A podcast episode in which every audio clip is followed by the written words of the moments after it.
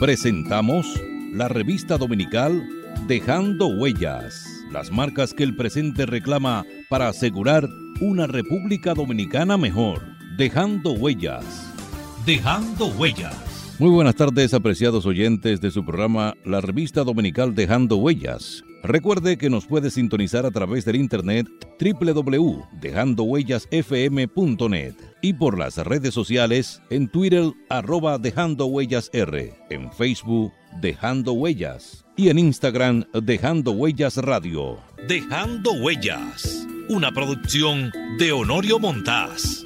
Trillando el camino día a día en ruta segura hacia un futuro mejor. Dejando Huellas. Dejando Huellas. Las marcas que el presente reclama para asegurar una República Dominicana mejor. Dejando Huellas. Saludos amigos oyentes de su programa Revista Dominical Dejando Huellas. Hoy tengo a un gran amigo, el doctor Ramón Puello Báez. Ramón Puello Báez es casi compueblano mío porque aunque yo soy capitaleño, yo no soy capitaleño, yo soy capitaleño, porque siempre recuerdo a un amigo que publicó una novela interesantísima, un ensayo, algo así. Se llamaba Cipriano Álvarez. Él trabajaba en el listín diario y publicó un ensayo, lo tituló El Campitaleño, porque él era de porque él era de Yaroa Arriba, una comunidad de la provincia de Espaillat, pueblecito de Moca, de las lomas de Moca, ¿no? Campo por campo. Pues, y le puso Campitaleño. Realmente por ahí tengo yo un ejemplar del libro, él murió hace muchísimos años. Trabajaba en el listín diario en sus inicios, ¿no? Eh, pero bueno, siempre recuerdo que eh, la mayoría de las personas, cuando yo digo que soy Montaz, todo el mundo me ubica en San Cristóbal. Con razón, porque es uno de los apellidos de las familias originarias del pueblo. El caso es que tengo conmigo a don Ramón Puello Báez, quien eh, próximamente va a publicar uno de sus, sus últimos libros, ¿no? Ya él sobrepasó hace mucho tiempo esa la necesidad de que el hombre tiene que tener un hijo, sembrar un árbol y además publicar un libro. Ya él eh, se ha desbordado publicando libros porque ha, tenido una... Este es el tercero. Una fructífera. Hay un libro... Crónicas de San Cristóbal.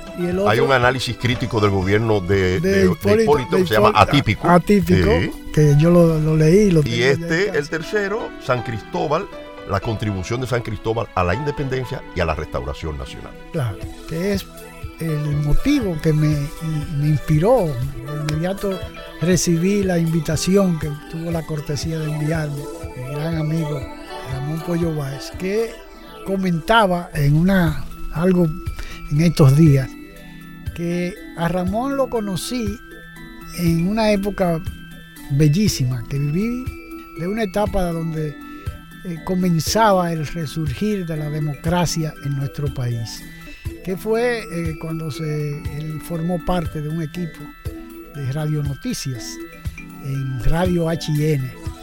Y después eh, se convirtió en un excelente comentarista de, la, de televisión. En una de sus, de los que he leído de sus expresiones, es el agradecimiento que él tiene sobre un personaje que dio cátedra como comentarista televisivo y político, analista político, que era el doctor Salvador Pitaluga Nivar. Y a quien veía diariamente preparar sus comentarios y hacer sus comentarios y después comentar sus comentarios con nosotros. Claro, que era, era, era la, la, gran ventaja de, de, elaborar en una, en una estructura televisiva que, comenzaba innovando, porque Rainter eh, innovó la televisión y la comunicación en nuestro país. Y ahí salió una playa pues, yo, recuerdo que comentaba que, que tú trabajabas con un grupo, con un excelente locutor que yo admiraba muchísimo, que era Papi Quesada, que después tuvimos, hicimos una gran amistad durante, durante, durante, la Revolución de Abril.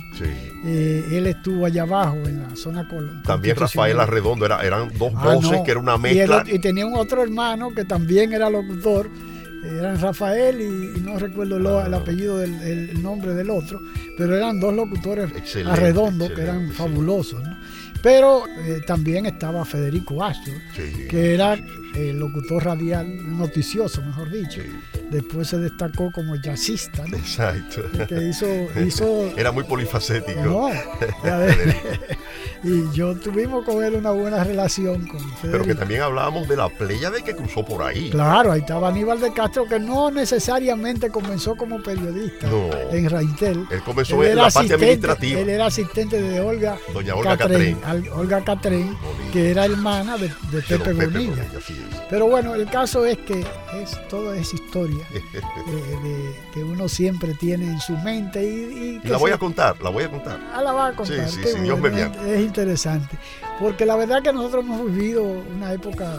Yo tuve la oportunidad hace un tiempo, llamé, tal vez le pregunté a Aníbal de Castro, que está de embajador en España, no precisamente ante el reino español, pero sí a una, de esas organizaciones eh, de turismo, eh, la Organización Mundial de Turismo, como embajador, y, lo, nos comunicamos a menudo, a menudo él viene al país, y lo llamé para ver dónde yo localizaba, a ver si él sabía de Roberto Pérez Livario. De Puerto Rico. No, está en Estados Unidos, en un estado por allá, por, Boston. lo, logré eh, localizar y conversé con él y tengo su teléfono ahí. Gran amigo, tú sabes que tengo un recuerdo de él que, mantengo. Pero además era un, un, gentleman, andaba siempre impecable. pero que yo tengo un, recuerdo del material, porque tú sabes que él era un excelente banista. ¿Tú no sabías no, esa parte no la sabía. Pero, pero un artista. Y hacía barcos, dice. Ah, esa parte, bueno, hacía barquitos y barcos. Ah, mira. Él me, él, yo le dije, yo quiero que tú me hagas dos dos haraganes. Esos que tienen tela que se abren y se cierran. Sí, claro, que ya no se usan casi. Ya, casi no, se usan. Porque vienen en plástico. Pues me hizo cuatro. Y yo conservo dos todavía. Qué bien, mira. qué maravilla. Pero esa es parte de la, historia común nuestra. Así es. Porque nosotros vivimos una época en que, todo el mundo se conocía. Sí, sí. había bonitas relaciones. Claro, y había mucho respeto. Se cultivaba mucho. Exacto, Pero bueno. Eh, vinimos a hablar de tu libro, eh, San Cristóbal, su contribución a la independencia y restauración de la República, en un momento, en un momento muy, muy delicado que vive la República Dominicana, porque hemos, hemos vuelto a una etapa que creíamos que se había superado. Yo no sé si tú, digo, no sé, corrijo, tú recordarás en la etapa del doctor Balaguer, en aquella oportunidad que hubo el, el impas con las elecciones del, 90, ¿no? que eh, eh, compitió con Peña Gómez y se creó un impas porque se le acusó de que había eh, que había habido un fraude electoral, como sucede casi, ya era parte del, del, del folclore dominicano, que cada vez que había unas elecciones, el, contrincante perdedor siempre acusaba al otro de, hubo, el, el, granadazo, tú recordarás, hubo el gacetazo eh, y siempre había, había, había alguna, alguna controversia acerca de los resultados de las elecciones. Aparentemente ya eso se superó, yo creo, aparentemente, ¿no? Porque uno tiene, recordemos en el 2000, cuando quien decidió quién ganó las elecciones, me imagino que tú en tu libro eh, atípico hablarías de eso, ¿no? Eh, que eh, quién decidió las elecciones. Bueno, la decidió Joaquín Balaguer, que no era candidato. Sin embargo. Y no, no, iba para ninguna segunda vuelta. Y no iba para. Y, lo que decidió era que no, no hay segunda vuelta. Yo recuerdo, y escúchame que te haga esta anécdota, que eh, en, el medio de, las convulsiones y, las indecisiones y todo lo que sucedió alrededor de esas elecciones, eh, con Generoso Ledesma, que tú conociste, con pueblano tuyo, también, pero muy amigo mío. Eh, fuimos a la casa de Guaroa Liranzo, el mismo 16 de mayo, en medio de la incertidumbre, de la indecisión, porque no había ganador, no había eh, el 50 más 1, que es lo que decide que no haya segunda vuelta. ¿no? Pero Generoso era muy amigo de Guaroa Liranzo, que vivía en la en López de Vega, esquina Faustino Falco, y vamos a la casa de él a ver si nos enteramos como ¿Qué, periodistas. qué pasa? ¿Qué pasó? ¿Qué- ¿Cuál va a ser la, El desenlace. el desenlace de este, de este impasse que hay, ¿no? Y entonces, eh, cuando llegamos a la casa, entramos perfectamente y nos quedamos en la sala. Me dice Generoso no, está reunido con Ramoncito Báez Figueroa en su habitación, que es donde él se reúne. Por ese temor de la, Sí, sí, de la Se de- de que se filtren las cosas y que le graben con conversaciones. Él no tenía, él no se, no conversaba de nada en su oficina, solamente trabajaba cuando tenía que trabajar, pero las reuniones las hacían dentro de su habitación, donde estaba su cama y su y todo su. El caso es que, bueno, Don Guaroa está en el baño, eh, perdón, en, en la, en la habitación. Y cuando sale con Ramoncito, él y Ramoncito solamente, generoso, que era muy amigo de Guaroa, le pregunta, Don Guaroa, ¿quién ganó?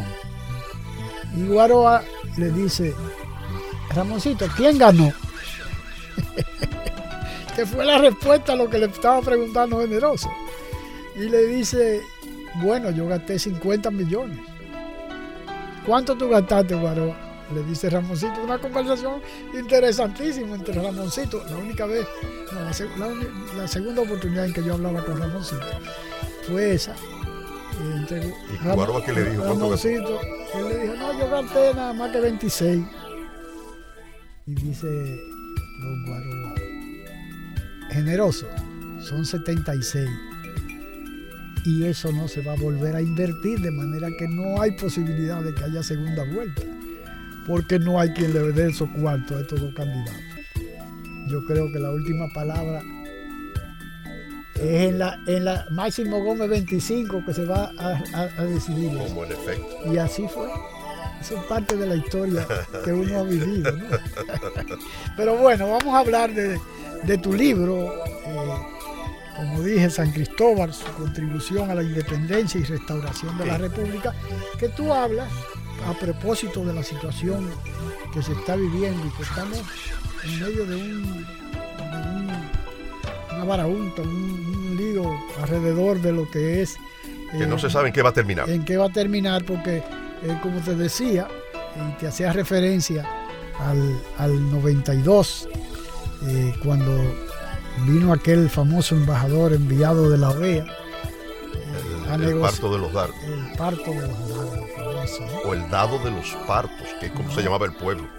Sí, porque era el parto el- de los dardos. el- el- los dardos de los partos. de los partos, Los porque partos eran unos guerreros de un pueblo viejo sí, que se habían entrenado en ir, disparar. ir- ir en sus caballos, ¿verdad? corriendo a todo lo que da, pero tenían la habilidad de devol en el mismo caballo a todo lo que da, corriendo. como los jinetes aquellos del, del oeste se, que uno se veía. volvían hacia, a, mirar al que le venía persiguiendo. Pero hay que tener la- una habilidad impresionante Claro. para no caerse. Claro. Pero además, coger el arco que lo llevaban, sacar una flecha y flechar al que le venía, que le persiguiendo. Era un arma mortífera. Claro, pero además, esa, por eso dijo esa- Balaguer. esa fue la razón y el motivo por lo cual el, el presidente Balaguer le dijo a Michael, esa- Michael Scott, creo que era que se llamaba, algo Creo así. que ¿no sí, que Scott. Algo así. Que el tipo se iba ya. Ah, Se iba, se iba a- Y se devolvió.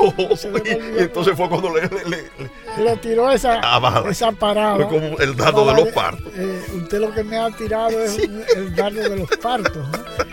Y Todo el mundo a buscar la porque- historia de los, de los guerreros. eso. Pero además, tú recordarás que en esa época Balaguer tenía una posición muy definida con relación a los campos de refugiados. Claro que ya se estaban planteando y eso fue lo que se negó. Que se comenzó a negociar y a tratar de presionar a Balaguer para que aceptara eso los, no es de ahora, eso hace rato. los campos de refugiados. Así es, así es. De manera que tiene mucha actualidad esa situación.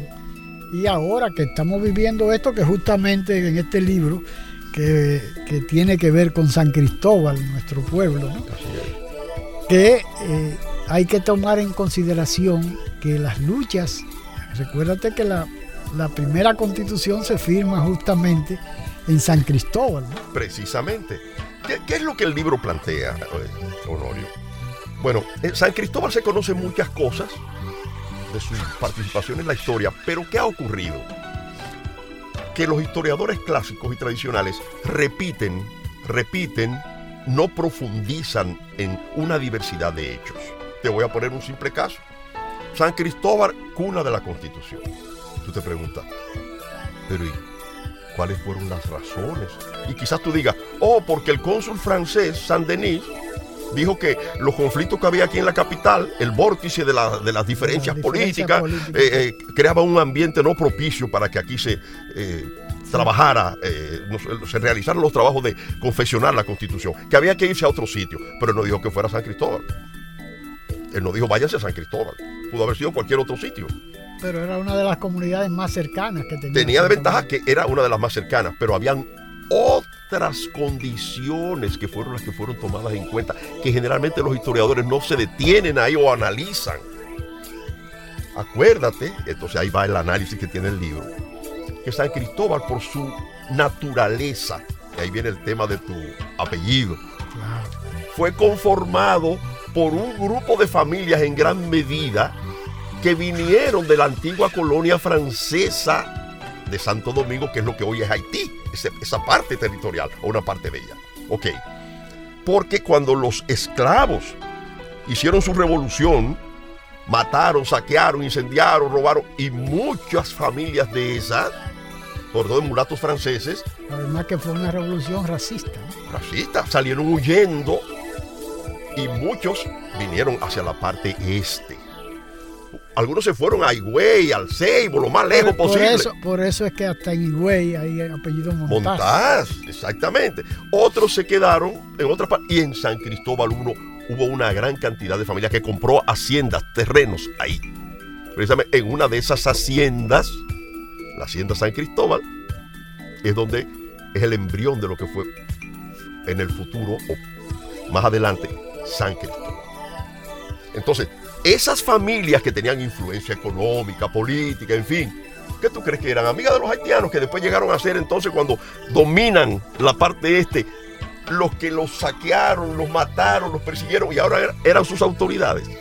Obviamente que había una actitud natural anti-haitiana. San Cristóbal era un foco anti-haitiano antes de que Duarte comenzara a pregonar sus ideas libertarias.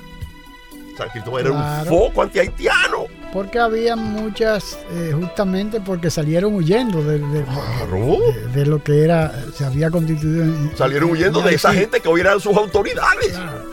Porque eh, incluso hay una, hay una serie de anécdotas con relación, a- se, se habla mucho de que de muchos apellidos dominicanos que se, que, que se critican porque muchos le indilgan el hecho de que eran haitianos. No Bueno, eran haitianos. no, hay franceses. Era- eran, eran muchos. Por ejemplo, yo me encontré con. No, hay dos cosas, Honorio. O sea, hay de origen francés, como el Montaz, por ejemplo. Claro, que son de Córcega. pero habían también, porque luego de la dominación, el gobierno haitiano procuró traer familias haitianas para mezclarlas y meterlas acá. Por ejemplo, los que son vinculados a Trujillo, ¿cómo se llama este apellido de los? Los, los Pina, No. Chevalier. Los, los Chevalier. Sí, Chevalier. Los Chevalier son de origen haitiano.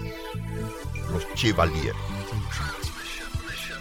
Y hay una cantidad de apellidos. eh, hace un tiempo, hace muchos años, tal vez al Y muchos otros lo- lo- Eh, eh, eh, son de, de origen haitiano y otros de origen francés. Eso había que establecer gene- genealógicamente sí, la, ubicación. Sí, hay muchos se te- puede determinar sin problema. Eso, eso justamente te iba a comentar, que en, en una de las entrevistas, de las tantas entrevistas que yo he hecho, uno fue con un miembro del Instituto de Genealogía Y otro más que también es apellido Montaz Domenech, Ah, de allá de San Cristóbal. Ah, sí, Montaz Domenech. Pero fíjate, para no perder el hilo, Honorio, te, estaba hablando de la constitución, ¿verdad? ¿Por qué San Cristóbal? ¿Por qué? Vamos a explicar las razones. Pues ya te estoy diciendo que San Cristóbal originalmente era un pueblo antihaitiano. Pero ¿qué pasa? Que cuando Duarte estratégicamente se une con los haitianos que querían derrocar a Boyer en la llamada Revolución de la Reforma, y comienza y estalla aquí el movimiento en la capital y fracasa, Duarte sale y se refugia en San Cristóbal. ¿Por qué Duarte sale para San Cristóbal y se refugia en San Cristóbal? Porque tenía partidarios allá, comenzando por el comandante de el ejército en San Cristóbal, Esteban Roca. Allí reorganizan las fuerzas durante varios días y San Cristóbal pasa a ser, como dijo Valencia en un opúsculo que escribió en Baní, cuartel general de las tropas de la reforma que querían derrocar al gobierno de Boyer. Como finalmente lo lograron porque cuando arrancaron para la capital, eh, eh, eh, Carrier, que estaba ahí, entregó porque ya, ya se había dado cuenta de que salió huyendo Boyer y que fracasó el gobierno. No tuvieron que tirar un tiro. Entonces, San Cristóbal jugó un papel determinante antes de la separación o durante la separación. Y los miembros del gobierno, de la Junta Central Gubernativa, sobre todo los trinitarios que estaban ahí, los líderes febreristas, que conocían lo que era San Cristóbal, dijeron, el sitio donde tenemos seguridades, incluso militar, para que los legisladores puedan trabajar ahí sin contratiempo, es San Cristóbal. O sea, no dije que se nos ocurrió San Cristóbal, no. San Cristóbal se ganó el derecho por su ambiente, por su gente, por su lucha de ser cuna de la... Esa es la parte que analiza el libro. Yo digo que pongo en alto relieve los protagonismos de la Común de San Cristóbal, tanto en el movimiento de la separación como durante la restauración. Qué interesante. Yo creo que es el momento más propicio, yo creo que es oportuno en este momento Sí, resaltar ese tipo esa de cosa. La gente no sabe o no recuerda o no sabe que Mella vivió un tiempo en San Cristóbal. Ramón Mella, que era empleado del gobierno haitiano en ese momento, era el, el recaudador de impuestos. Pero y él tenía muy buenas relaciones con varios haitianos que eran antiboyeristas, antiboyer, Claro. que eran de los de la reforma. Él se dedicaba al corte de la madera, que era, tú sabes, un negocio Porque que... una de las características de los vecinos haitianos es que nunca se han puesto de acuerdo entre ellos mismos. Ah, no, ese es un problema, es un problema serio. Yo digo algo en el libro de eso. No, no, eso es un problema terrible. ¿Por qué? Porque son, eran etnias. Acuérdate que cuando el movimiento de la trata de, de- de- de esclavos los cogían en Francia de diferentes costas y No, en África, en África. digo en, en África, de diferentes costas, diferentes etnias. Claro. Justamente para que no se pusieran de acuerdo entre ellos. Sin embargo, fíjate tú, lograron hacer un idioma común para entenderse, el creol. Bueno, pero tienen 21, vein- 21 etnias que hablan Y con el- diferentes, diferentes eh, dialectos. Claro, diferentes dialécticos. 21 dialectos diferentes. Pero se entiende con el creol, que los lingüistas dicen que eso es algo impresionante. Claro, han logrado eh, Entenderse por ahí. eh, ¿Cómo se llama? Unificar, digamos, Sí, unificar o sincronizar un, un lenguaje lineal para entender. para entenderse Sí, entre ellos. Sí, Pero, pero Bueno, es interesante. Yo, por ejemplo, yo que visitaba, mejor dicho, ya hace tiempo que colgué los tenis, como dicen, y dije, no vuelvo más ¿dónde? Haití. Ah, ok. Porque yo trabajaba con una agencia de noticias, con Reuters. Se fue deteriorando mucho la situación No, insegura. y la última vez andábamos, estuvimos Margarita Cordero y yo, fuimos invitados por Pierre Chal, eh, que es un intelectual eh, con muy buenas relaciones aquí en República Dominicana. Y eh, nos invitó a su casa. Él había vivido en México, hablaba el, el- el español perfectamente. Y nos convocó el, el jefe de, de inteligencia o del DNI en la embajada dominicana y nos dijo que nos iba a destacar una seguridad a nosotros dos porque habían descubierto, estamos hablando de hace muchos años, el presidente era Aristí, que nos iban a secuestrar. Mm, ya estaba el tema del secuestro, imagínate.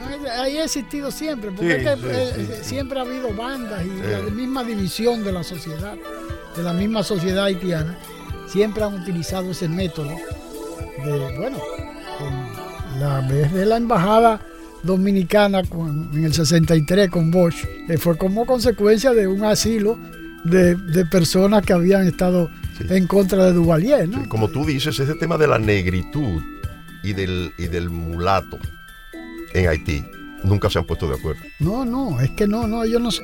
Y el asunto es que, por ejemplo, eh, ven a uno, eh, íbamos Margarita y yo caminando, por ejemplo, para la casa, justamente estábamos hospedados en el Hotel Holiday Inn, que quedaba frente a, la, Plaza de Marte, ¿no?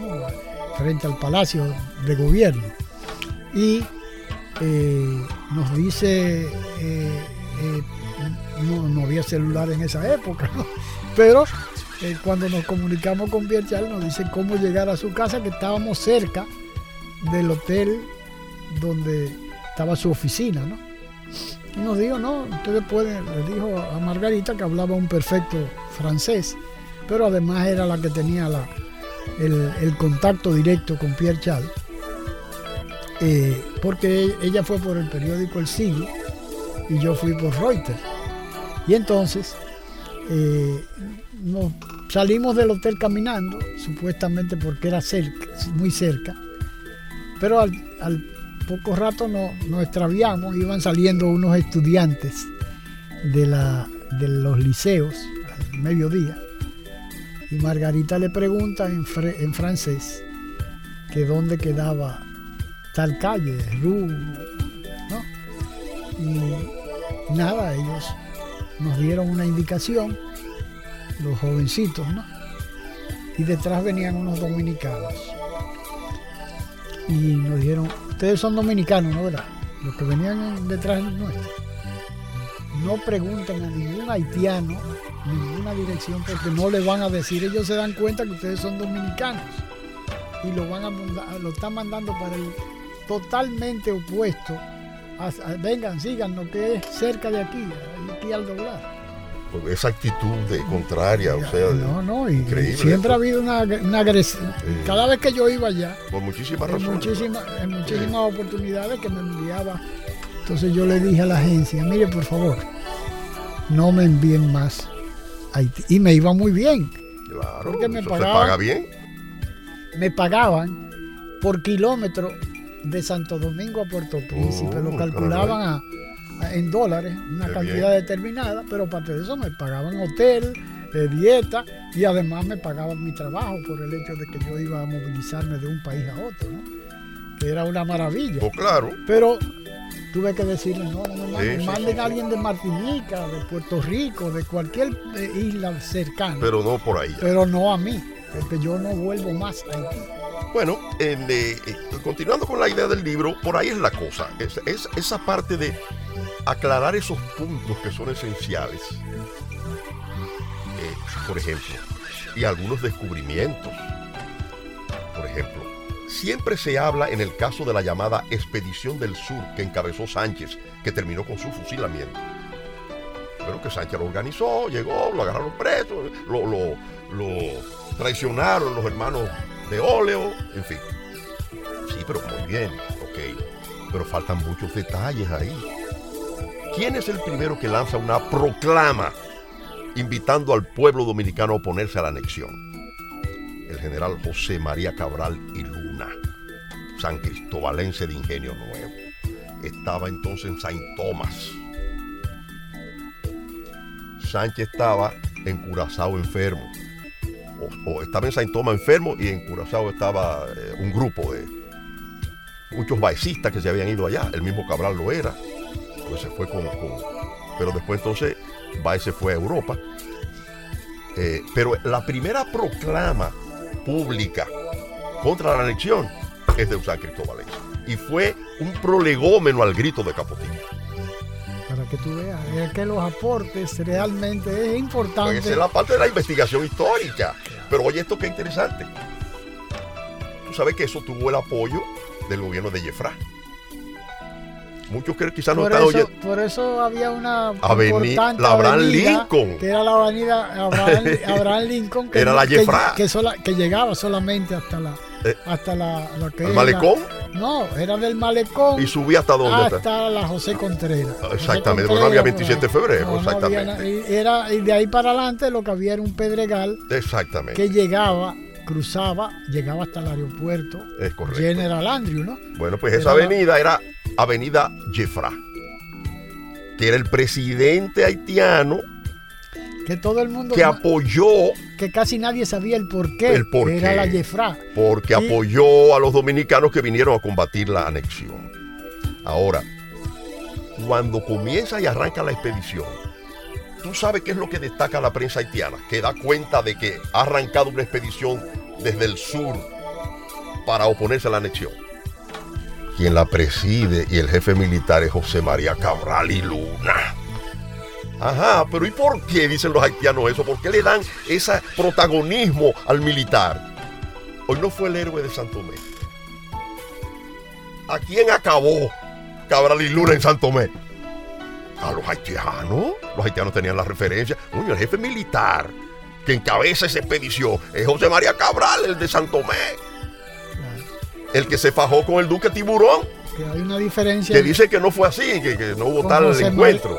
hay una diferencia con José María Cabral y Báez, ¿no? No, no, eso es otra cosa. este es José María Cabral y Luna. Por eso te digo. Primer presidente san cristobalense de la República. Inmediatamente se termina la anexión.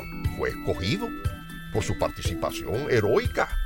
En Santo Tomé en Santo Tomé y en la y en la y en la en que fue cuando la, la independencia la guerra independentista y posteriormente, por ejemplo, la canela durante la restauración, ¿eh? y fue una espada fundamental en el sur de la República.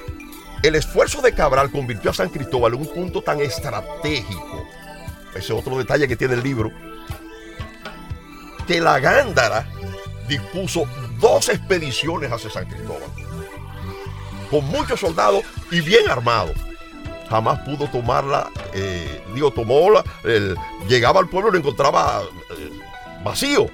Y después que estaban ahí, entonces la guerra de guerrilla desde fuera. Que, la Gándara habla de eso en su libro. Que los sancristoberos tenían mucha experiencia en eso, ¿no? Mucha experiencia. Y lo narra la Gándara y dice que eso era terrible. de, ese tipo de... de ahí sale lo que en la primera, en la intervención del 16 se llamó o le pusieron el mote de gavillero. Bueno, eh, eh, pero por la experiencia que tenían. Ah, eso venía de lejos. De manera que, no la era guerra de guerrilla. Claro. Que Mella preparó un manual, pero que en San Cristóbal. Mira, la estrategia de los san cristobalenses fue tal, que yo lo digo ahí en el libro. El gobierno de la restauración en Santiago tenía la información de que, había, iban a, querían armar una expedición para tomar Santiago.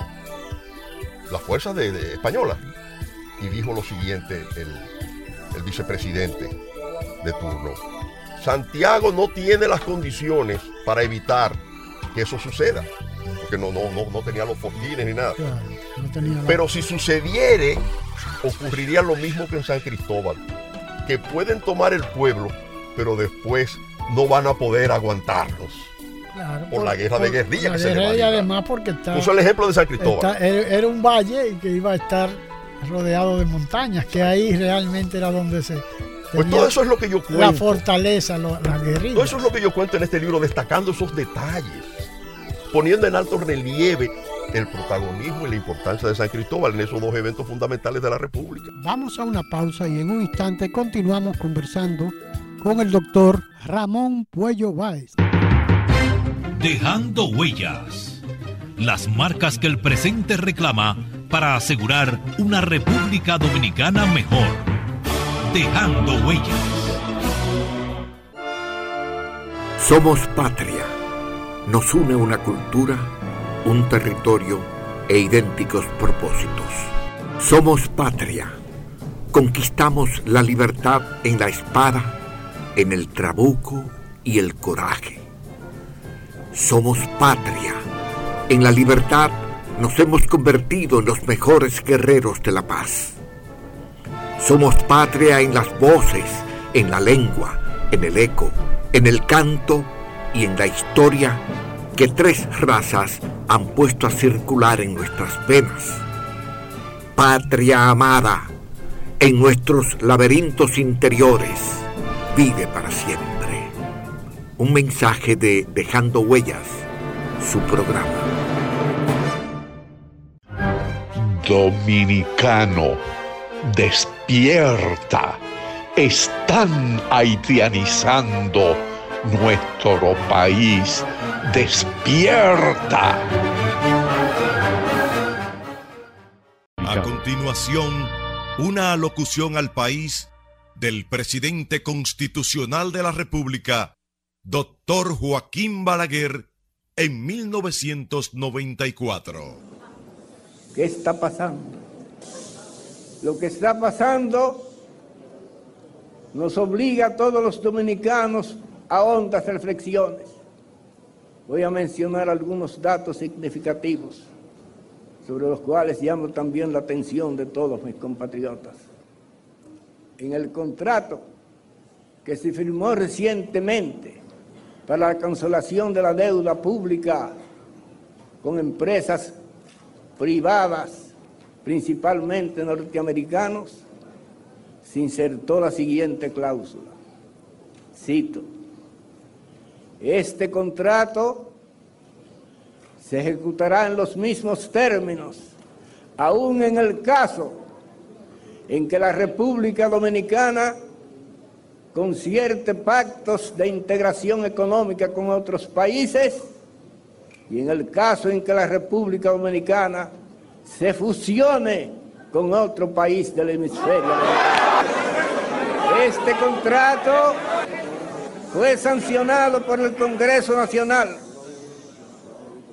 Me ha extrañado muchísimo que ni los diputados ni los senadores hayan fijado su atención en esa cláusula, que pasó para todos inadvertida. Dejando huellas, su programa de la tarde. Las marcas que el presente reclama para asegurar una República Dominicana mejor, dejando huellas. La patria somos tú y yo, la familia toda, el suelo que nos legaron los padres fundadores. El derecho a ser libres y felices, a trabajar con alegría y seguridad, depende de nosotros. Renovemos los principios que ayer inspiraron a los buenos dominicanos inmortalizados en los símbolos que nos identifican como pueblo. Defendamos palmo a palmo nuestra patria, porque es como defendernos a nosotros mismos en las presentes y futuras generaciones. Enarbolemos pues nuestra bandera, blasón eterno de los sagrados valores de la dominicanidad. Un mensaje de Dejando Huellas, su programa de la tarde. La patria es raíz y sentido de la vida, luz del alba, bandera tricolor que digna tremola los cielos. Patria es humanidad. Patria es la lengua, la cultura, modos de vivir, amar y morir. Patria es solidaridad. Patria es la tierra y su gente el tributo y la ofrenda de nuestros mártires, el decoro y la libertad de no tener amos ni de ser esclavos. Patria es nuestra música, nuestros bailes y danzas, nuestras costumbres, nuestras cosechas, nuestro ancho mar, nuestros bosques y ríos. Patria son nuestros amores, el ensueño, la llovizna sobre el rostro de una niña, las iguas y los almendros, la palabra alta, grande y clara de nuestro destino. Juan Pablo Duarte, digno siempre de admiración y respeto, hablaba así. Nuestra patria sabe a sangre y un grupo de dominicanos indolentes hacen de nuestro país una cueva de traidores ya preparen nuevamente los cañones. Aquí se peleará con más fuerzas para sacar a los invasores. Juan Pablo Duarte, un mensaje de Dejando Huellas.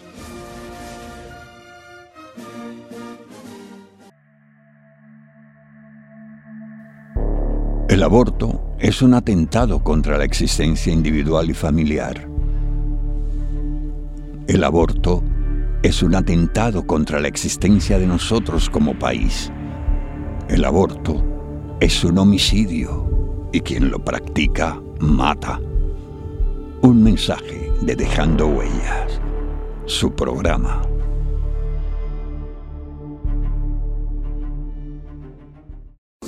Mi patria hermosa siempre será. Mientras no se escarmiente a los traidores como se debe, los buenos y verdaderos dominicanos serán víctimas de sus maquinaciones. Juan Pablo Duarte, dejando huellas.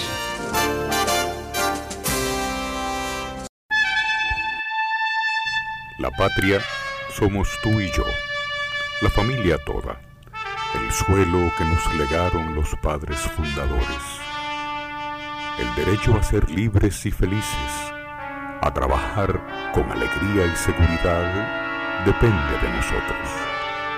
Renovemos los principios que ayer inspiraron a los buenos dominicanos, inmortalizados en los símbolos que nos identifican como pueblo. Defendamos palmo a palmo nuestra patria, que es como defendernos a nosotros mismos en las presentes y futuras generaciones. Enarbolemos pues nuestra bandera, blasón eterno de los sagrados valores de la dominicanidad. Dejando huellas. Las marcas que el presente reclama para asegurar una República Dominicana mejor. Dejando huellas. Continuamos conversando en Dejando Huellas con el doctor Ramón Puello Báez. Tú sabes que una de las cosas eh, interesantes, esas anécdotas que yo tengo alrededor de, de San Cristóbal, que necesariamente nos vinculan a la familia Montaz con hechos patrióticos y de importancia de lo que fue, de lo que ha sido nuestro país. De la historia de San Cristóbal y de la historia nacional. Recuérdate que, que Rosa Montaz, Era que fue la esposa de Duverger, de Duverger, la gran espada de la, que de la guerra además que no era simplemente esposa, sino que fue un soporte enorme en las luchas independentistas. de- Es una de las mujeres de la independencia, dicen nuestros historiadores. y murió en Higüey En la eh, pobreza. en la pobreza extrema, sin ningún tipo de reconocimiento. pero está entre las 12, 12 o 15 mujeres, Mujeres de la de la independencia. independencia nacional. Así mismo es. Con Hay Filomena detalles Gómez de interesantes. Cova, Hay eh, detalles interesantes de Rosa Duarte eh, aquí al- eh, en el libro. Incluso un- un- una reproducción del retrato hablado que se hizo de ella. Y hasta un poema que se le escribió a Rosa Duarte. Digo, a, Rosa Montaz. Que habían dos rosas, Rosa Montaz y Rosa Duarte. Y se habla mucho de ella aquí. Eh, y esos detalles de cómo vivió. Mira aquí lo que dice, por ejemplo. Mira, mira la transcripción del acta de matrimonio de Antonio Duverger y Rosa Montaz. Mira ahí. En la iglesia parroquial de San Cristóbal a los 27 días de agosto de 1831, yo el cura rector de ella, habiendo proclamado según la... Ahí está.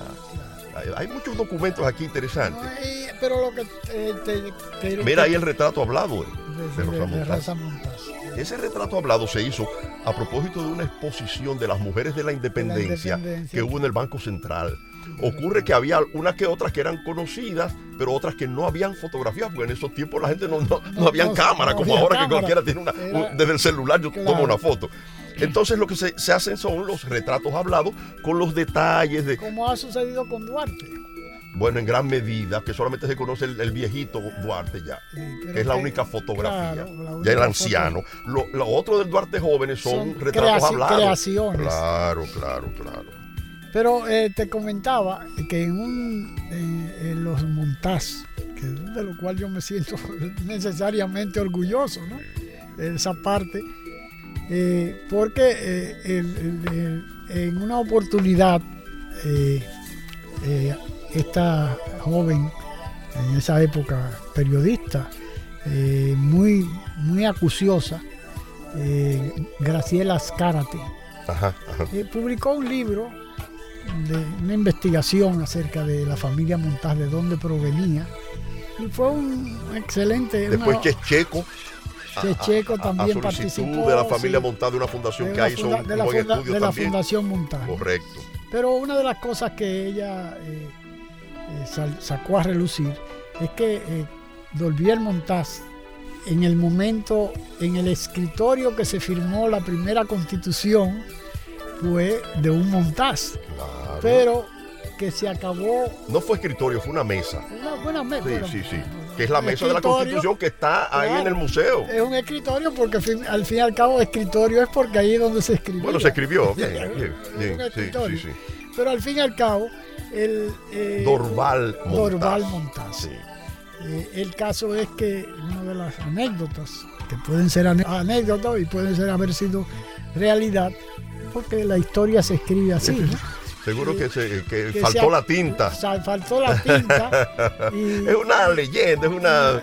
Dice que faltó la tinta para él firmar y él se hizo una incisión y con la sangre firmó su. Firmó su- Es algo poético, algo. algo muy bello. Sí, sí, sí, conozco la anécdota. También, también te comentaba hace un rato que uno se siente orgulloso de su apellido, porque al fin y al cabo, yo siempre le digo a mis hijas, que tengo cuatro, lamentablemente, cuando uno tiene hijos, hijas hembras, eh, corre el peligro de que se diluya el apellido, ¿no? Sí. Pero eh, siempre le digo a, a mis hijas que yo me siento orgulloso de, de mi apellido, porque una de las cosas eh, fue que en una oportunidad Filomena González Canalda escribió un libro sobre los llamados gavilleros. Ah, sí. Muy interesante. Sí, un libro de los- eh, publicado por el Archivo General de la Nación. Y en una oportunidad me llama un- una persona que había sido empleado mío en, en mi editora Mograf, que tuvimos 25 años Recuerdo, trabajando claro. alrededor de, de los temas de la publicación de libros y esas cosas. Y había un digitador, o un diagramador, no, no recuerdo bien, que trabajaba para mí, de todo el personal que yo tenía. Y me llamó por teléfono y me dijo, don Honorio, ¿cuántos años usted tiene? ¿Cómo que usted se llama? Muchas interrogantes al mismo tiempo, ¿no? Y yo le digo, ¿y por qué usted me pregunta eso? Yo me alegro mucho de hablar con usted, pero ¿por qué? Dice, no, yo estoy eh, digitando un libro que habla De de Honorio Honorio Montaz. Montaz. Ese es mi padre. digo- entonces yo le digo, no, ¿y qué dice el libro? No, yo no sabía lo que... ok. Y entonces él me dice, mire lo que dice aquí. Aquí dice que fueron las tropas a rodear a un grupo de gavilleros y que lo que encontraron alrededor de- del sitio donde, en los cacao, fue a un niño llamado Honorio Montaz. Yo no sé, no sé, pero me imagino que esa persona de que mencionan era mi papá, porque yo me llamo Honorio Montaz por mi papá. Y entonces cuando salió el libro me di cuenta ¿no? Y cuando está hablando de los gavilleros, ya te remontas Claro, a la época de. a la época. Y después, la misma Filomena, que está casada con, con un amigo de infancia mío, eh, Rubén Silier eh, Valdés. Fuimos, nos criamos juntos en, el sector de San Juan Bosco. Eh, eh, pasó por casa y ella me llevó un libro. Y dice, ahí te mencionan. La diferencia es que yo soy Honorio sin H y el que aparece ahí es Honorio con H porque eh, fue un error o No, no, pero una- en, la, en la transcripción, Eso es, pero eso es para escribir varios libros, los errores con los apellidos Ay, ay, ay, y la ay. transcripción. y la- Pero bueno, es interesantísimo esta obra que tú vas a poner en circulación próximamente, que ojalá que Será el miércoles, Dios mediante. Aquí, el miércoles el 7, miércoles, sí, ahora. eh, a las Lo, cinco- lo íbamos a hacer antes y a lo teníamos cinco- a las 5 de la tarde en el Politécnico Loyola. Lo íbamos a hacer hace algunas semanas, pero cuando la vaguada, Ah, bueno, al sí, día siguiente de suerte- la vaguada, tuvimos que suspenderlo. Por suerte que, no se, que no se hizo, porque la verdad yo tenía una, una conferencia que iba eh, a celebrar. Estos se trastornaron No, y y, se- era, era la- a las 6 de la tarde imagínate. y comenzamos a las 8 de la noche porque se inundó la capital por todas partes. ¿no? De manera que eh, ojalá que yo estaré ahí, seguro que voy a estar en la Gracias, puesta en circulación, pero es interesante porque la verdad que eh, la sociedad dominicana tiene, eh, hay una, una aprensión, estamos en una, en una etapa de nuestra vida republicana que uno se siente golpeado, como uno acorralado, cuando uno ve que instituciones que formamos parte eh, eh, nos viven eh, eh, Y hasta nos cuestionamos, nos Honorio, de no, pero ven acá, nosotros no jugamos el rol que nos correspondía, que esto se nos ha ido de la mano, ¿qué es lo que ha pasado? Es como cuando te como cuando to- todo el mundo te dice, tú si eres feo, tú- llega un momento en ¿Que que tú te lo crees? crees. Sí. Porque, porque la verdad que por todos lados eh, nos han estado acorralando. Sí. Entonces tú ves situaciones. yo en estos días, ahora con las redes sociales, uno a veces le da eh, rienda suelta a la imaginación. ¿no? Eh, salió una foto del presidente Luis Abinader que ha, ha tenido una posición muy viril con relación a, a, Correctísimo. la, a la cantidad de nacionales ilegales haitianos que existen en el país que Una posición que- muy firme y muy clara. muy clara, no dubitativa. No, no, no ha habido. Pero uno ve eh, que por un lado el, el encargado de derechos humanos de las Naciones Unidas, un austríaco o, o- o australiano, y que viene una, una señora con un apellido rarísimo. Experta en no sé qué cosa y de tal derechos departamento. humanos, y, y después ahora nos mandan una mujer general de cuatro estrellas que viene supuestamente a acompañar un barco que viene a, a- a dar servicios humanitarios eh, y que viene a, a- solamente a eso, pero ella viene a reunirse también con el presidente de la República. Entonces yo escribí un- una tontería en, eh, en una en, Facebook, ¿no? con una foto que salió en el listín diario donde aparece el presidente, el, ministro de las Fuerzas Armadas y la generala de cuatro estrellas eh, que nos viene, nos viene a visitar de manera... Que, que- que no es extraño que vengan los, los jefes de los, del Comando Sur, No, que han venido han venido periódicamente, periódica- sabemos, nosotros Pero que somos que veteranos del periodismo, estamos pendientes Claro. de eso, hemos ido, y además el propio barco ha venido en una que otra oportunidad. Claro, claro. Pero Seguro que habrás tomado ahora fotografías, justamente, alguna- justamente ahora se aparece el barco. pero en estas circunstancias pues Vienen las especulaciones, Claro, estas que vinieron. No, sí. entonces yo le puse un pie que decía a esa foto que salió en el listín, un encabezado arriba, arriba del título, que decía o porta bien o porta, o porta avión, ¿no? o porta, sí, o porta avión, exactamente. era exactamente. aquella frase que Sí. utilizábamos en la... Sin, en- em- sin embargo, fíjate, eh, eh, el otro día, eh, Consuelo Despradel recordaba en un recorte de periódico que sacó hablando del tema, de que uno de los anteriores jefes del Comando Sur declaró, y está en, la, está en No, internet, ah, que ha estado publicando, yo le reproduje- declaró que la República Dominicana no puede asumir el problema haitiano. ni que soporta Ni más. soporta más haitianos, dijo el jefe del. Comando Sur de Claro, entonces. O sea que, ellos, fue- después, en sus investigaciones y en sus conocimientos de la problemática Haití, República Dominicana y del área del Caribe, saben cuál es el problema. Oh, pero claro, pero ese mismo señor después, en el gobierno de Trump, creo que fue al principio del gobierno de Trump, lo nombró nada más y nada menos que eh, jefe de seguridad, el eh, eh, ¿cómo se llama? Al mismo que tuve en el Comando Sí, Sur que dijo eso. el después lo nombró a ese general como, tiene un, es una de las gentes más importantes después del 11 de Lo septiembre. que te dice es que el gobierno de los Estados Unidos tiene la información. Además, ellos están conscientes de, bueno, dice, que hemos excedido en nuestra capacidad de atender a Haití. Hoy, ¿cuánto del presupuesto de salud y otros presupuestos y el de educación no se destinan a favor de los haitianos? No, pero ahora Un mismo, país pobre como este con problemas. Pero ahora mismo nada más hay que ver la actitud de los Estados Unidos, ¿no? que no es ningún secreto porque ellos no guardan nada y allá no se puede ocultar nada. Resulta que eh, el gobernador de Texas despliega tanques de guerra blindados, en la frontera. en la frontera para evitar ¿Para luchar contra quién? ¿Contra los israelíes que vienen? ¿O, los, o los, los, dicho, los musulmanes, iraníes? los, iraníes, no, no, los pobres migrantes. los migrantes, Y sobre todo principalmente haitianos, ¿no? Bueno, que es un problema, otro también, ¿eh? es un problema que se ha creado, que se le ha creado a México ahora.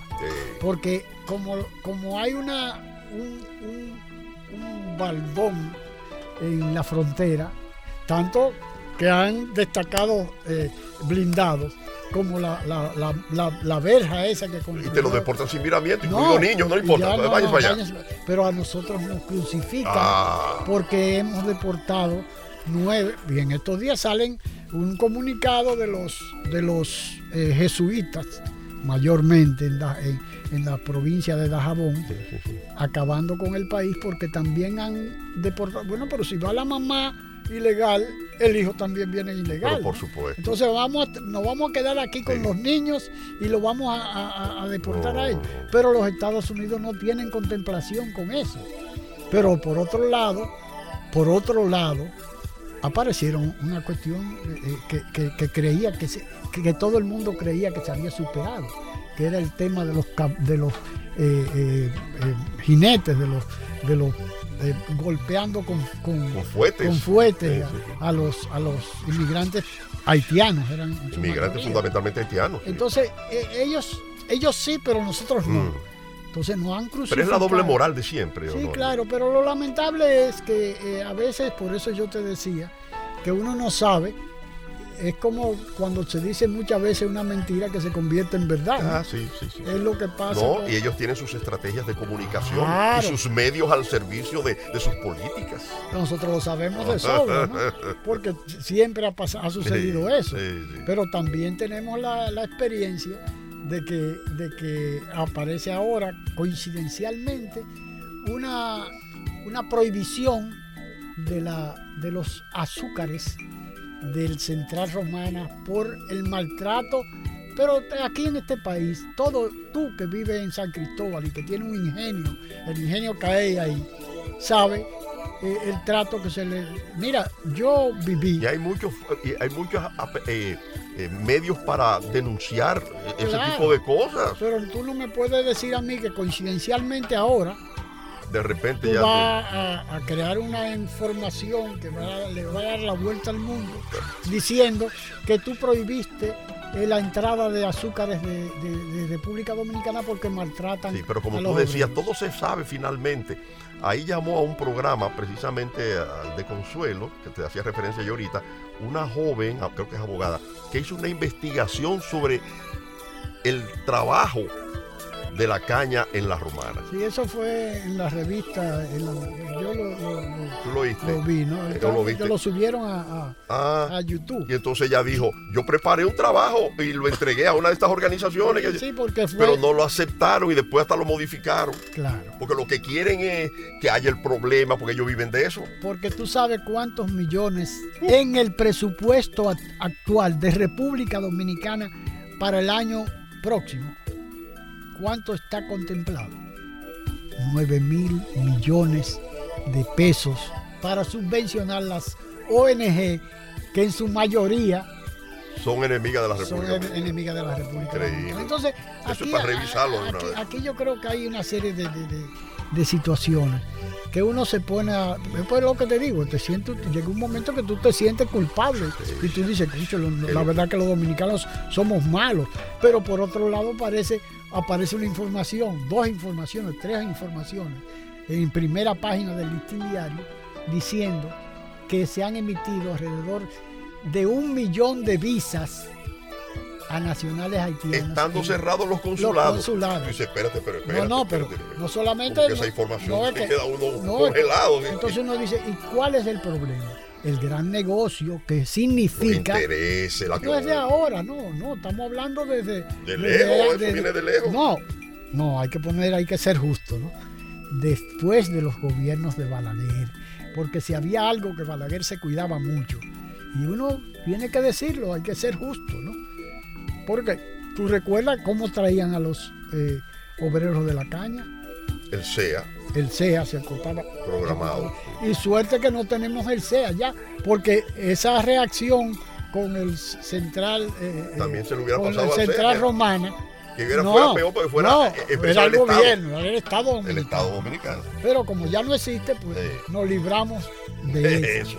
Pero el caso es, eh, Ramón, que uno se pone a pensar que es una, una, una, una estrategia muy bien orquestada para obligar. Como saben hacerlo los Estados Unidos, pues tienen, déjame ver, una estructura montada, expertos en el manejo de la comunicación y de los asuntos. Y si tienen que crearte una crisis, te la crean, pero En estos perfectamente. días apareció en un programa de, en un programa de la NBC, de una importante cadena, cadena norteamericana, que ciertamente Estados Unidos ha estado presionando a República Dominicana para que acepte crema- la creación de campos de refugiados del lado dominicano. Pero hay una situación. La Unión Europea ofreció construir tres hospitales Y no han la- aparecido lado, nunca. no, del lado haitiano, pero se negaron a aceptarlo el gobierno haitiano. Ah, exactamente. Tú recuerdas que, que fue una oferta de la Yo Unión te hablé Europea. de eso, de la importancia de eso, que sí, que había que estimularlo. claro. Eso se quedó. Y luego la información fue que no, no, no mostraron interés del lado haitiano. No, el- Ahora ah, se está terminando el programa, pero déjame decirte algo, Honorio. Mira, y ya no soy yo quien opina así, ya he oído eso. Si, que Dios no quiera que ocurra, si por alguna debilidad o alguna presión el gobierno de Luis Abinader acepta que se instalen campamentos en la parte de la República Dominicana, aquí yo no sé lo que va a ocurrir. Pero no es nada malo. Bueno, Espero que me hayas entendido. claro, que como dice el refrán, que Dios no Encuentre confesado. confesado, ¿no? Porque la verdad que el- lo que se vislumbra es nada bueno. Bueno, Ramón, te agradezco muchísimo y ojalá siga, sigas escribiendo porque son aportes para las futuras generaciones que lamentablemente no lee, No, lamentable. lamentablemente no lee. Eso es terrible. Pero hay que dosificárselo y, a- y a- y aprovechar este tipo Sí, de... el libro tiene mucho de didáctico en la forma de la redacción, la- la- los documentos, la co- para facilitarle al joven que lo lee, que no tenga que ir mucho a buscar otros libros, sino que está ahí digerido. que no tenga que ir a Google a, buscar, para completar el- el los criterios. Exactamente. Bueno, Ramón, muchísimas gracias. Siempre, siempre, siempre es grato conversar contigo. Dejando huellas. Las marcas que el presente reclama para asegurar una República Dominicana mejor. Dejando huellas. A continuación, una alocución al país del presidente constitucional de la República, doctor Joaquín Balaguer, en 1994. ¿Qué está pasando? Lo que está pasando nos obliga a todos los dominicanos a hondas reflexiones.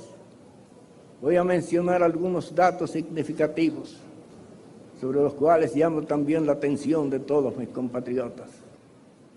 En el contrato que se firmó recientemente para la cancelación de la deuda pública con empresas privadas, principalmente norteamericanos, se insertó la siguiente cláusula.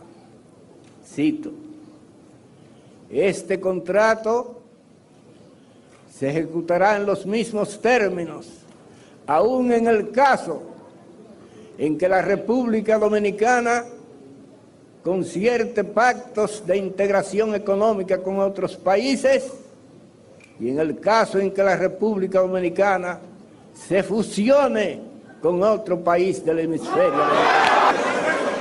Este contrato fue sancionado por el Congreso Nacional. Me ha extrañado muchísimo que ni los diputados ni los senadores hayan fijado su atención en esa cláusula, que pasó para todos inadvertida. Dejando huellas. Su programa de la tarde. Las marcas que el presente reclama para asegurar una República Dominicana mejor. Dejando huellas.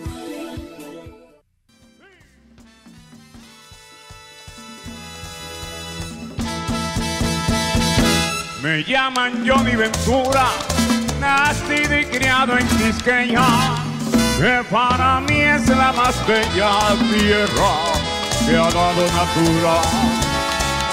Tradición, su cultura, es la de los antillanos. Soy latinoamericano y llevo dentro el orgullo que entre su gente me incluyó porque soy dominicano. El sol, la brisa y el mar con suave alfombra de arena de mi patria es una el cielo nos hizo dar se puede disfrutar porque aquí siempre es verano y adorar como cristiano. Yo digo en cada oración si existe reencarnación vuelvo a ser dominicano. Sí.